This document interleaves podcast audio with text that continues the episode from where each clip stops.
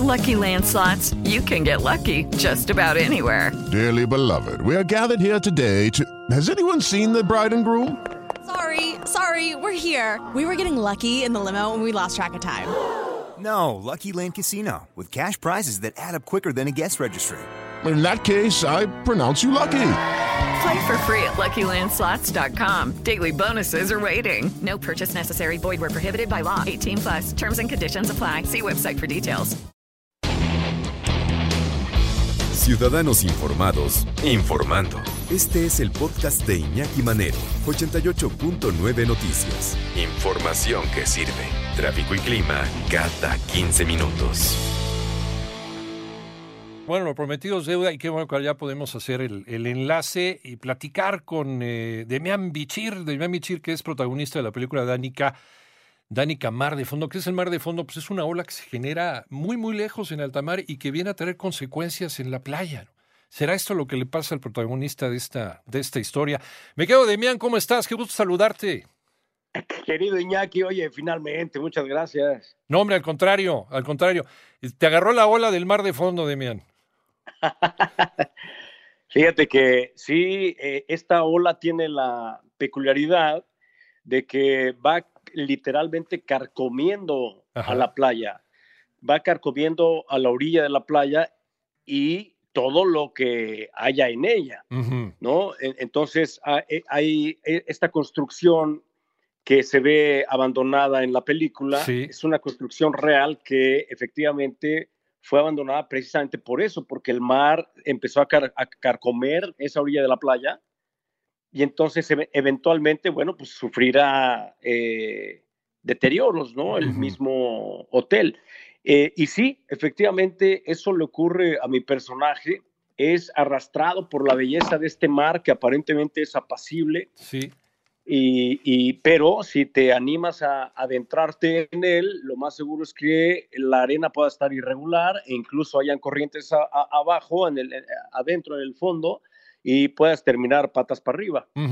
Un hombre, un hombre de más de 50 años, eh, aparentemente con una vida ya hecha, con un matrimonio, en fin, con, con una familia, pero que por dentro, eh, pues estaba haciendo, estaba teniendo esta corrosión, ¿no? Esta, esta corrosión que de repente pasa por esta insatisfacción de la vida. Es, lleva- va por ahí tu personaje, Demian.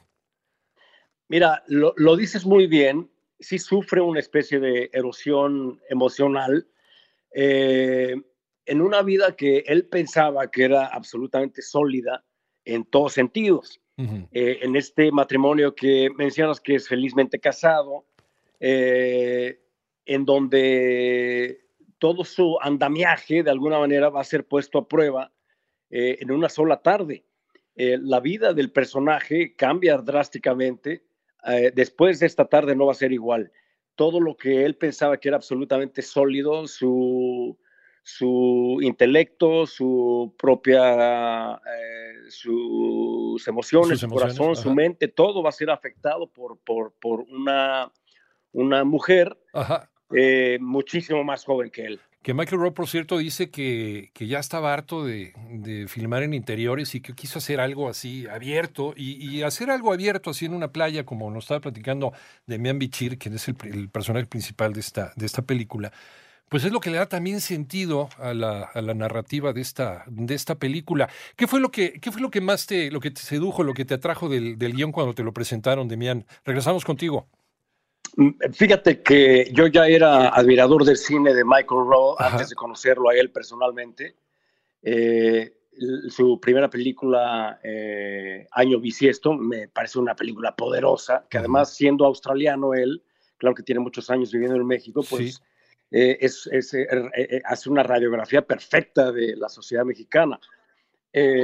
Parte de lo que me atrajo precisamente fue la forma tan eh, peculiar que tiene Michael de escribir, ¿no? Todo lo que tú ves en pantalla está en el papel, no hay una sola letra de más. Eh, y por supuesto, lo que significa como recto, reto actoral la forma en la que Michael film, filma, ¿no? Porque eh, son escenas muy largas, con diálogos muy extensos, a veces de 10 minutos, escenas, secuencias de 10 minutos, sin cortar la cámara. Eh, además rodada en 35 milímetros, que ahora todo el mundo roda en, video digital. Eh, todo el mundo rueda en, video digital y, entonces eh, esto se convertía también en un reto muy, muy interesante. Pero básicamente el personaje tiene una serie de matices y de capas emocionales que se antoja mucho explorar. Es, refrescante, Demian, regresar después de, mm, mejor de hacer el, papel del exorcista en La Monja, o hacer un vaquero, o hacer, en fin, hacer un hombre común, un hombre de 50 años, un hombre en una película eh, con, eh, con un guion, eh, un guion que se sale a lo mejor de lo establecido por el cine comercial de Hollywood. Pues mira, yo he tenido la, la, fortuna de hacer todo tipo de personajes en todo tipo de películas, en cualquier tipo de presupuestos y en varias partes del mundo. Entonces terminas dándote cuenta que el cine es exactamente el mismo monstruo en todos lados, ¿no? Eh, Danica es la película probablemente de menor presupuesto que yo haya hecho. Eh, y en realidad es exactamente lo mismo, ¿no?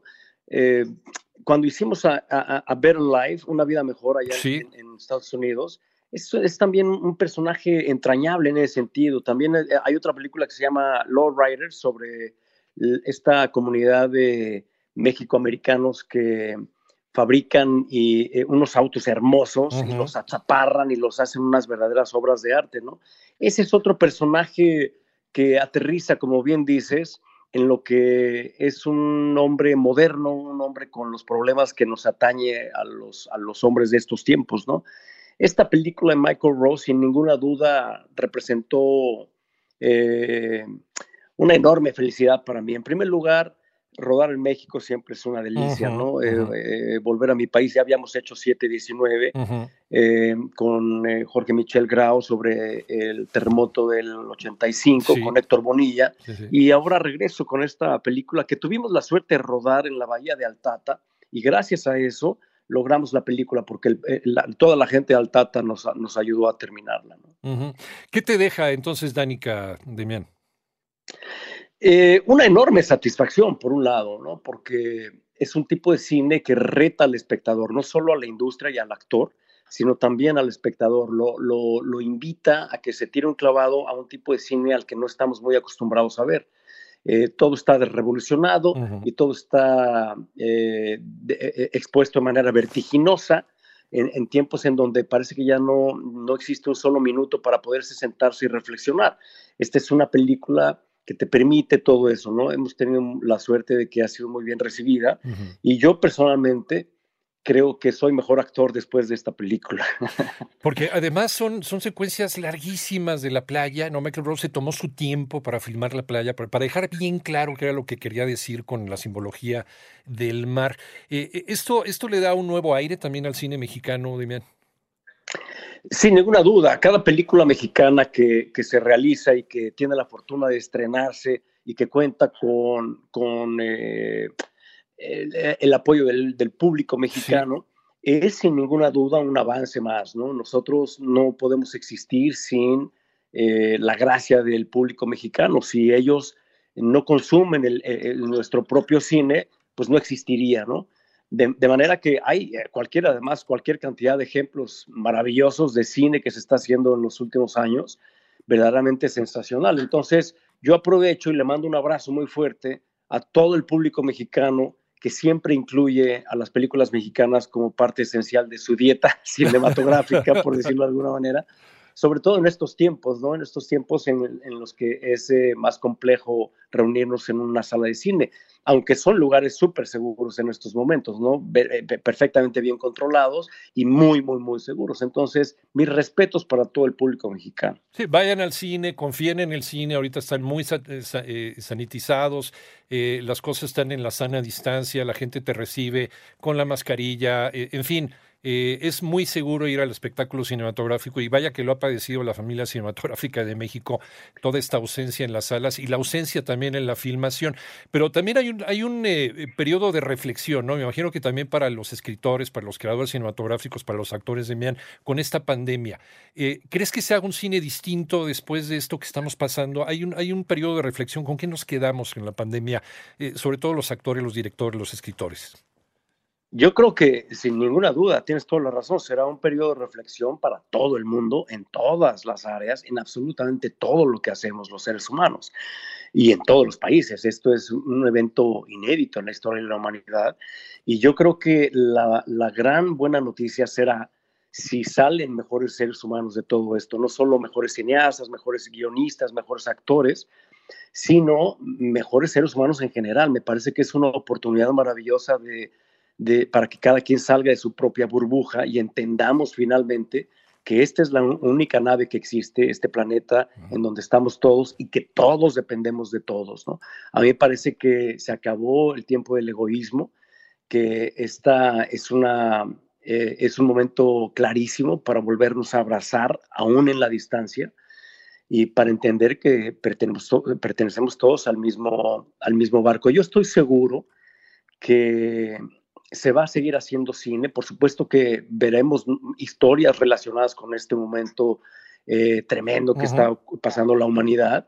Y, será muy interesante ver cuál es el futuro eh, que nos presentan los nuevos guionistas, ¿no? Demian Bichir, te mando un abrazo, como siempre, a la distancia. Ojalá algún día te pueda tener otra vez aquí en cabina para platicar tan sabroso como siempre se platica contigo. Sí, Iñaki, igualmente. Te mando un abrazo a todo tu equipo también y a todo tu auditorio. Mientras tú escuchas este podcast, le está ayudando a miles de niños con el programa Contigo, creado para ayudar a prevenir enfermedades respiratorias y romper la cadena de infección con buenos hábitos de higiene y desinfección. Conoce más en lysol.com.mx. Cuida el agua.